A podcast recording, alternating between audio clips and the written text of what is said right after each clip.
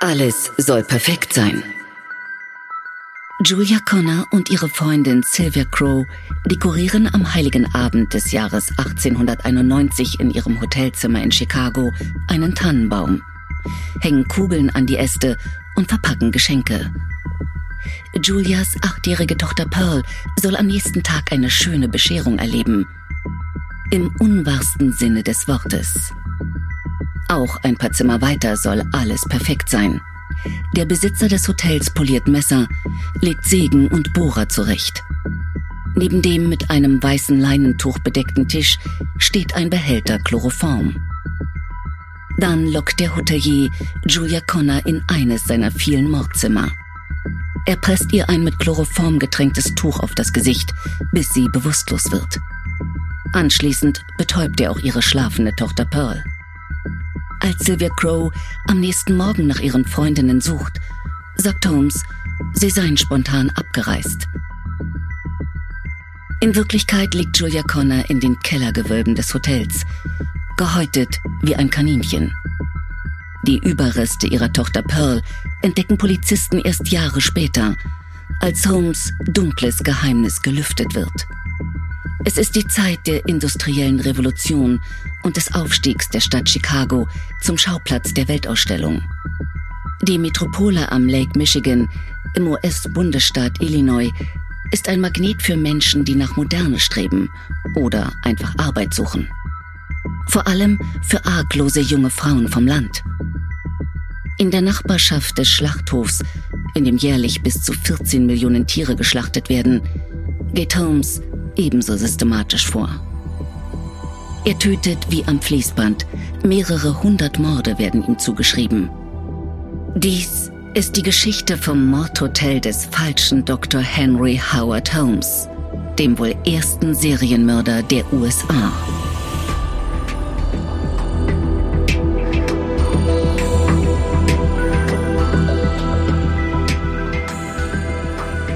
Medical Crimes Mörder in Weiß. Der Podcast über medizinische Verbrechen. Mein Name ist Antje von der Ahe.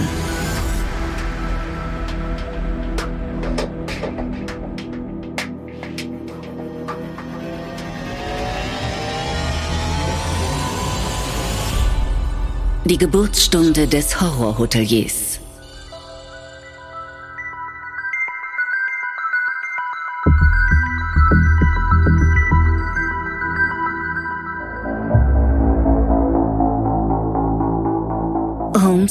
Kommt am 16. Mai 1860 als Herman Webster Mudgett auf die Welt. Er wächst als jüngstes von drei Kindern auf, in einfachen Verhältnissen, auf einer Farm in New Hampshire. Seine Eltern sind streng religiös, der Vater hält die Familie mit mehreren Jobs über Wasser. Oft wird der kleine Herman auf dem Dachboden eingesperrt. Es gibt auch Gerüchte, dass er zu Hause misshandelt wird. Statt zu spielen, entwickelt der technisch begabte Junge verschiedene Apparate. Zum Beispiel eine laute Maschine, die Vögel von den Feldern vertreibt. Oder er verbringt seine Zeit mit dem Fangen von Tieren, die er anschließend bei lebendigem Leib aufschneidet. 1882 beginnt Herman Mudgett ein Medizinstudium an der Universität von Michigan. Bei den Frauen ist der 1,73 Meter große Mann mit dem gepflegten Schnurrbart und den strahlend blauen Augen sehr beliebt. Er begeistert sich auch für Frauen. Aber aus einem anderen Grund, wie sich später zeigt. Zunächst hegt er eine unnatürliche Begeisterung für Anatomie und beginnt Leichen aus den Laboren der Uni zu stehlen. Immerhin ermöglicht ihm sein Können einen Abschluss. Nach dem Studium zieht er von Stadt zu Stadt, arbeitet in verschiedenen Apotheken und Krankenhäusern. Weil er aber als Kleinstadtarzt kaum etwas verdient, verkauft er nebenbei als Vertreter an der Haustür Bücher, arbeitet als Wärter in der Psychiatrie und leitet eine Zeit lang sogar eine Schule. Und er findet Gefallen an Versicherungsbetrug. Er tötet Menschen und lässt sie wie Unfallopfer aussehen, indem er die Leichen verstümmelt oder verbrennt. Dann kassiert er die Lebensversicherungen, die er zuvor unter falschem Namen abgeschlossen hatte. So macht er ein kleines Vermögen. Auch als Kinder in seiner Umgebung sterben oder auf mysteriöse Weise verschwinden, schafft er es mit charmanten Lügen, jeden Verdacht abzuschütteln. 1886 trifft er eine folgenschwere Entscheidung. Aus Angst, schließlich doch erwischt zu werden, legt er seine bürgerliche Identität ab und ändert seinen Namen in Dr. Henry Howard Holmes. Von nun an ist sein Name genauso falsch wie der Doktortitel, den er nie legal erworben hat. Der notorische Betrüger beschließt, sein Glück in der aufstrebenden Metropole Chicago zu suchen.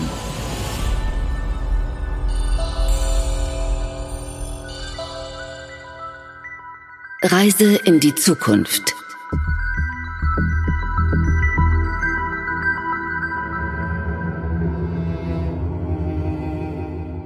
Chicago, 1830 aus nur 25 Siedlern entstanden, ist Ende des 19. Jahrhunderts einer der Dreh- und Angelpunkte der US-amerikanischen Wirtschaft und ein riesiges Verkehrszentrum. Jede große Eisenbahnlinie führt nach Chicago. Zugfahrten von New York nach Chicago werden als Reise in die Zukunft bezeichnet. Denn hier siedeln sich immer mehr Industrien an. Die Fleischverarbeitung boomt. Nicht mal New York besitzt so ein großes Geschäftsviertel wie Chicago. Hochbahnen bringen die schnell wachsende Mittelschicht zur Arbeit. Chicago entwickelt sich zur Weltstadt, in der knallharter Kapitalismus und ein nie dagewesener Wohlstand regieren. Schriftsteller Mark Twain spricht vom goldenen Zeitalter. Doch drei Viertel der Bevölkerung sind Einwanderer. Viele arbeiten für einen Hungerlohn. Chicago ist auch ein Ort des Verbrechens, eine Stadt ohne Regeln. Hier wird sich Henry Howard Holmes ein neues Leben aufbauen, indem er andere sterben lässt. Schnell findet er eine Anstellung in einer Apotheke im Stadtteil Englewood. Als der Eigentümer einen Monat später plötzlich stirbt, verkauft die Witwe das Geschäft an Holmes und verschwindet darauf spurlos. Sie sei nach Kalifornien zu Verwandten gezogen, erklärt Holmes der verwunderten Kundschaft.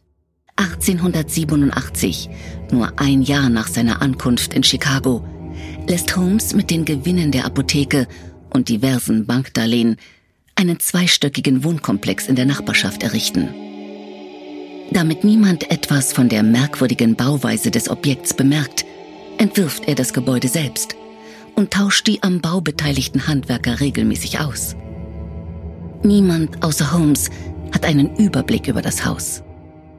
Es entsteht ein kompliziertes Gebilde, das von innen nicht das ist, was seine Fassade von außen verspricht. Es entsteht ein wahres Horrorhotel.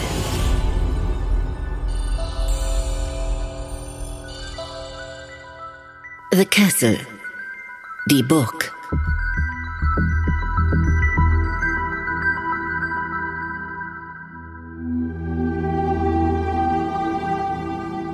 Der Bauherr bezeichnet das Gebäude, das er später als Hotel betreiben wird, als seine Burg. Es hat um die 30 Zimmer und beherbergt zusätzlich Holmes Wohnung und Büro. Es verfügt über einen Speiseaufzug sowie ein eigenes Gas- und Stromnetz. Damit ist es um ein Vielfaches moderner als andere Gebäude seiner Zeit. Man könnte es als eine frühe Form des Smart Homes bezeichnen – wäre da nicht die dunkle Seite dieses Hotels. Es gibt Zimmer, in denen man nicht aufrecht stehen kann, Treppen, die ins Nichts führen, luftleere Räume, Labyrinthe, Falltüren und eine versteckte Rutsche, die den ersten Stock mit dem Keller verbindet. Dort im Untergeschoss mussten die Bauarbeiter tiefe Gruben ausheben. Hier steht auch ein merkwürdiger Eisentisch unter vielen Lampen und ein gewaltiger Ofen, der einem Krematorium ähnelt. Und zu guter Letzt ist das Hotel mit einigen feuerfesten, schalldichten Räumen ausgestattet, die der Hausherr zum Töten nutzt. Dafür hortet Holmes das Narkosemittel Chloroform. In seiner Biografie wird später ein Drogist zitiert, der sagte, Manchmal verkaufte ich ihm neun oder zehnmal die Woche davon. Und jedes Mal in großen Mengen. Ich habe ihn öfter gefragt, wofür er das Gas brauchte, aber er konnte mir keine zufriedenstellende Antwort geben. An manchen Tagen umweht ein heftiger Chemikaliengeruch die Flure des Hauses. Bei der Chicagoer Polizei gehen mehr und mehr Vermisstenanzeigen ein. Verzweifelte Eltern fragen Holmes nach dem Verbleib ihrer Kinder. Aber niemand verdächtigt den Hotelier selbst.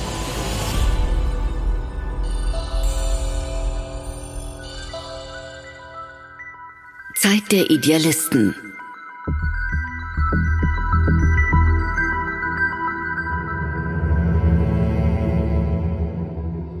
1890 wird bekannt, dass Chicago von Mai bis Oktober 1893 die große Weltausstellung ausrichtet.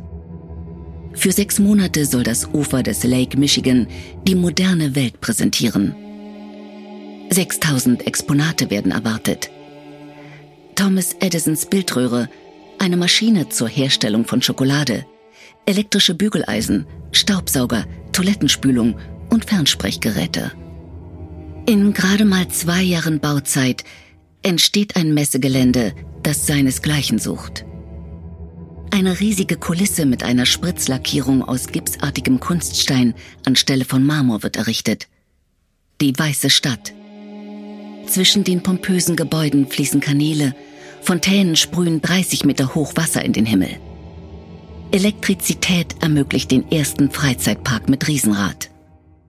Als Präsident Grover Cleveland am 1. Mai 1893 feierlich den goldenen Schalter betätigt, kann der Strom fließen und die Weltausstellung wird zum Leben erweckt. Dies ist gleichzeitig das Todesurteil für viele unschuldige Besucherinnen der Stadt. Unter den Millionen Gästen sind tausende alleinstehende Frauen, die Arbeit suchen und eine Unterkunft benötigen. Sie verlassen erstmals den Schutz der ländlichen Heimat und wollen die große Freiheit erleben. Die Zeit der Chicagoer Weltausstellung ist die Zeit der Idealisten. Und Holmes wittert seine Chance, um noch mehr Opfer in seine Burg zu locken. Von nun an heißt sein Haus The World's Fair Hotel, das Weltausstellungshotel. Hier richtet er ein regelrechtes Blutbad an.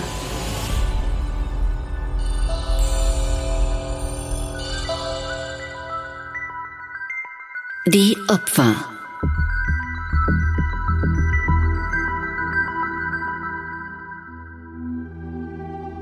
Einsame Frauen sind bei Holmes stets willkommen. Männern sagt er, das Hotel sei leider ausgebucht. Als der Hotelier die Stenografin Emmeline Seagrand aus Indiana als Sekretärin einstellt, erliegt sie sofort seinem Charme. Er hält um ihre Hand an, lockt sie in ein Zimmer seines Hotels und lässt sie in dem fensterlosen, luftdichten Raum ersticken. Die Nachbarschaft in Englewood kennt Holmes als vielbeschäftigten Mann.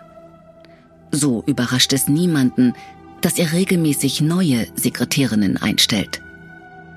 Nach Emmeline kommt Emily Van Tessel und schließlich Julia Connor mit ihrer kleinen Tochter Pearl denen besagter Heiligabend zum Verhängnis wird. Schließlich lernt er Minnie Williams und ihre Schwester Nanny kennen.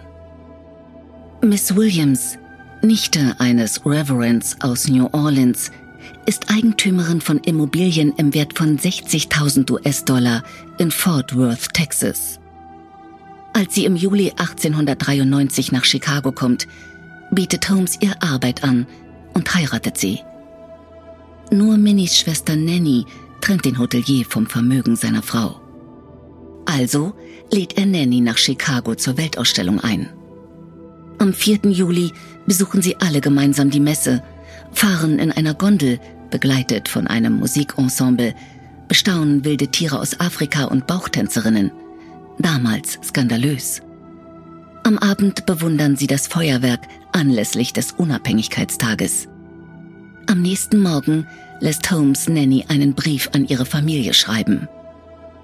Man wolle gemeinsam ein Schiff besteigen und auf dem St. Lawrence River Nordamerika bereisen. Anschließend bittet er Nanny, ein Dokument zu holen, das er angeblich in einem anderen Zimmer vergessen hat. Er sperrt sie in eine der luftdichten Kammern ein, bis sie erstickt. Später erleidet Minnie ein ähnliches Schicksal, während die Familie die beiden Schwestern auf Reisen wähnt. So geht es fortan weiter.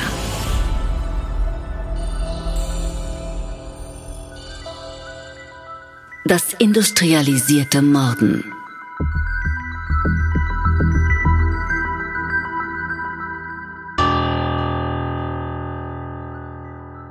Nachts schleicht Holmes regelmäßig in die Gästezimmer und betäubt seine Opfer mit Gas oder mit Chloroform getränkten Tüchern. Anschließend befördert er die bewusstlosen Körper über die Metallrutsche in den Keller. Er schnallt sie auf den bereitstehenden Eisentisch, zieht ihnen teils bei lebendigem Leib die Haut ab und seziert sie fein säuberlich mit einem Skalpell. Es gibt sogar einen Mordraum, der sich nur durch eine tresorähnliche Tür betreten lässt. Die Wände sind mit dicken Eisenplatten verkleidet. Dieses Zimmer heizt Holmes auf, bis seine Gäste an Hitzetod sterben. In einem anderen Raum der nur über eine Falltür in der Decke zu erreichen ist, lässt er seine Opfer verdursten und verhungern. Oder er steckt sie in eine seiner Gaskammern und lauscht vor der Tür ihren letzten Atemzügen. Da viele der Zimmer schalldicht isoliert sind, können die anderen Hotelgäste die markerschütternden Schreie nicht hören. Doch wohin mit den vielen Leichen? Auch dafür hat der findige Mörder in seiner Tötungsfabrik eine Lösung. Im wahrsten Sinne des Wortes. Manche Körper wirft Holmes im Keller in Gruben mit Ätzkalk, bis sich die sterblichen Überreste auflösen. Wieder andere verbrennt er in einem Ofen, der eigentlich für die Herstellung von Glasplatten in Menschengröße konzipiert ist. Praktischerweise befindet sich in der Ladenzeile im unteren Stock des Hotels auch ein Büro für Patente. Die dort von Ingenieuren und Erfindern vorgestellten Ideen adaptiert Holmes, um sie als Tötungsmaschine zu benutzen. So auch besagten Glasofen, in dem er dessen Erfinder ebenfalls kurzerhand verschwinden lässt. Aber warum? Wie wurde Holmes zu solch einer Bestie? Macht und Kontrolle treiben Holmes an. Aber eigentlich tötet er nicht wegen der Genugtuung. Es ist vor allem das liebe Geld. In seinen Opfern sieht er nur ihre Mitgift oder ein geerbtes Vermögen. Manchmal weidet er die malträtierten Leichen sogar aus und verkauft ihre Skelette für 25 bis 45 Dollar an Mediziner und Universitäten. Bei all diesen grausamen Taten hilft ihm immer wieder ein Mann, der Holmes aus der Bauzeit des Hotels verbunden geblieben ist. Sein Geschäftspartner Benjamin Pittersell. Dessen gewaltsamer Tod soll später zur Aufklärung von Holmes bestialischer Mordserie beitragen.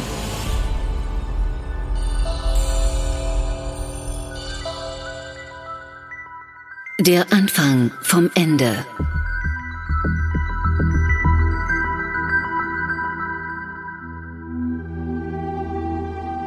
In den Zeitungen von Illinois erscheinen immer mehr Geschichten von Frauen, die die Weltausstellung besuchen und daraufhin spurlos verschwinden.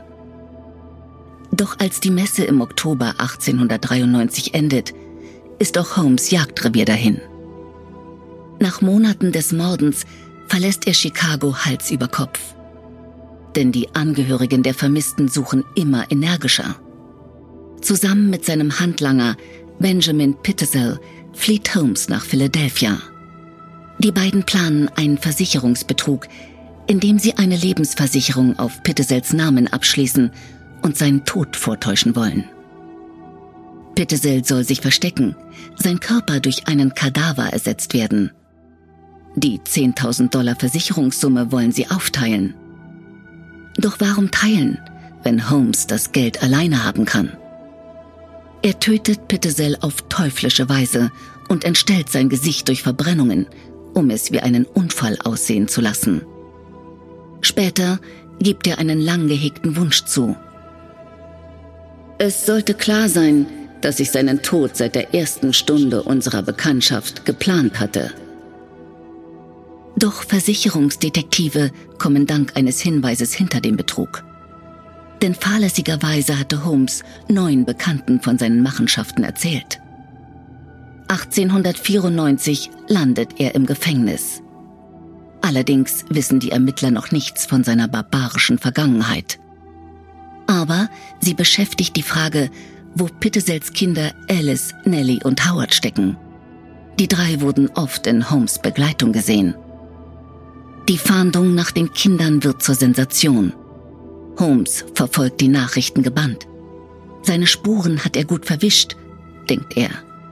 So findet er die Suche sogar unterhaltsam. In Wirklichkeit hat er Pittesels Kinder verschleppt, bevor er in den Knast kam. Doch Holmes gibt an, er wisse von nichts. Später schreibt der ermittelnde Detective Frank Geyer, Holmes neigt dazu, seine Lügen mit blumigen Phrasen auszuschmücken, und all seine Geschichten sind mit pompösem Beiwerk drapiert. Nach Hunderten von Hinweisen kommen die Ermittler Holmes schließlich auf die Schliche. 1895 findet man den Leichnam der 15-jährigen Alice und ihrer 11-jährigen Schwester Nellie im Keller eines Hauses in Toronto. Ihren achtjährigen Bruder Howard findet man ebenfalls tot. In einem Schornstein in einer Kleinstadt. Die Nachricht ist auf jedem Titelblatt. Und es kommt die Frage auf, was hat Holmes noch alles getan? Im Juli 1895 stürmt die Polizei das Chicagoer Mordhotel. Die Beamten erwartet ein Anblick des Schreckens. Neben all den Folterkammern findet die Polizei schließlich im Keller den Seziertisch, Instrumente, an denen Blut klebt, außerdem Kalkgruben, Säurefässer und die Überreste zersetzter Körper. Mit Hilfe von Haaren, Knochen und Kleidungsstücken werden über 100 Opfer identifiziert. Holmes wird als Serienmörder enttarnt. Die Chicago Tribune titelt in großen Lettern Mordfabrik. Andere Zeitungen verbreiten die Nachricht im ganzen Land. So erreichen die Neuigkeiten auch Holmes in seiner Zelle in Philadelphia. Einige Taten gesteht er vor seiner Verurteilung im November 1895. Es scheint der richtige Zeitpunkt gekommen, die 27 Morde zu gestehen. Leugnen ist zwecklos, schreibt Holmes nieder. Doch insgesamt könnten es über 200 Morde gewesen sein. Schließlich wird Holmes zum Tod durch den Strang verurteilt. Die Gefängniswärter weinen am Tag der Hinrichtung. So sehr hat der Hochstapler und Mörder sie mit seinem aufgesetzten Charme in seinen Bann gezogen. Doch Reue zeigt er auch im Angesicht des Todes nicht. Ich bin mit dem Teufel in mir geboren, sind Holmes letzte Worte. Ich konnte nichts dagegen tun, dass ich zum Mörder wurde. So wenig wie ein Dichter etwas dagegen tun kann, dass die Muse ihn zum Singen verführt. Der Teufel stand neben dem Bett, in dem ich in die Welt hinausgestoßen wurde.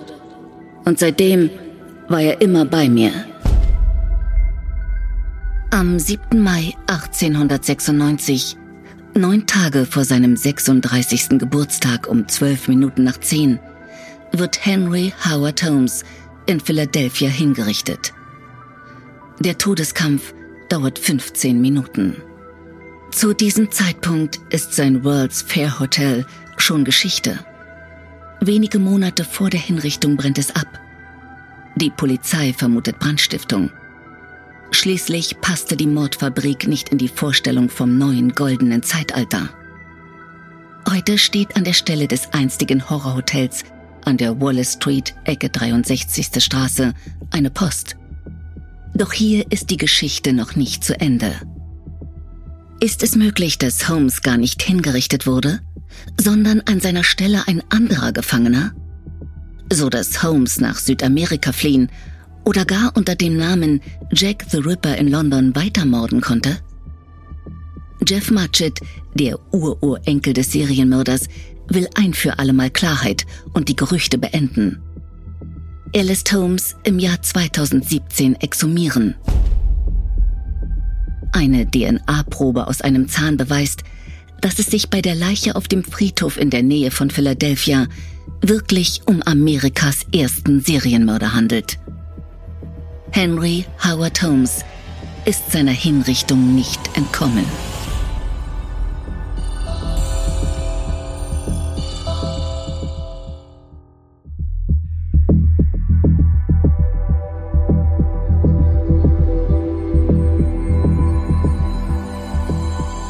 Medical Crimes Mörder in Weiß ist ein Podcast von Podimo, produziert von Bose Park Productions. Autorin Sonja Koppitz. Redaktion Caroline Köhler. Produzentin Sue Holder. Schnitt und Sounddesign Fabio Lautenschläger und Pascal Mokrosch. Sprecherin Antje von der Ahe.